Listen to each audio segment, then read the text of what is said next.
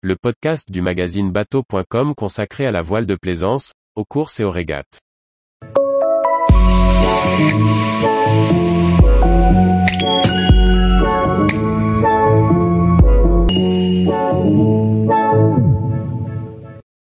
Un beluga néoclassique revisité avec talent par AP Yachting.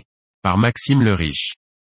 Remarqué sur les pontons du Grand Pavois 2022, le beluga présenté par le chantier AP Yachting reprend la carène signée par Eugène Cornu, associé à un plan de pont moderne. Entretien et visite avec Antoine Potier, qui a réalisé ce néoclassique prometteur.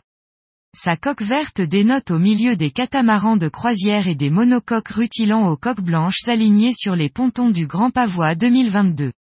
Le chantier à Yachting, fondé en 2022 par Antoine Potier, a repris la construction des voiliers néoclassiques Solène et du monotype d'Arcachon, précédemment fabriqué par Frank Roy, avant sa liquidation en 2019.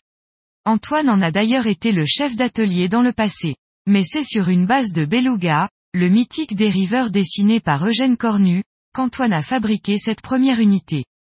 Antoine précise, c'est un projet personnel qui va finalement devenir une série.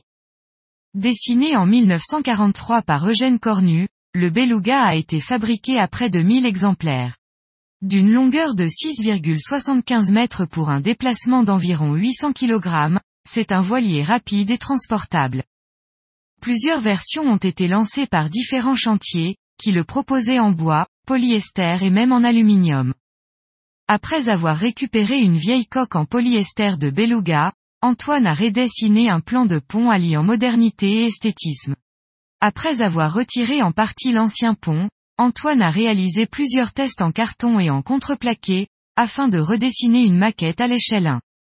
Le constructeur détaille, en reprenant les codes esthétiques du Solène 32, j'ai intégré un nouveau roof avec des passavants un peu plus larges, et un plan de pont simplifié. L'ensemble est sublimé par des finitions en teck et acajou vernis, la spécialité du chantier implanté à Aubigny-les-Clouseaux, en Vendée. Le gréement du beluga proposé par AP est celui d'un sloop à cornes, dont les espars sont en aluminium et recouverts d'une laque faite à la main, imitant le bois.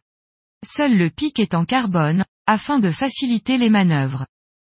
Ce beluga sera proposé avec une motorisation électrique, située dans le puits au niveau du coqueron arrière. Cette parfaite intégration de la motorisation préservera les lignes épurées de ce beluga revisité avec talent. Tous les jours, retrouvez l'actualité nautique sur le site bateau.com. Et n'oubliez pas de laisser 5 étoiles sur votre logiciel de podcast.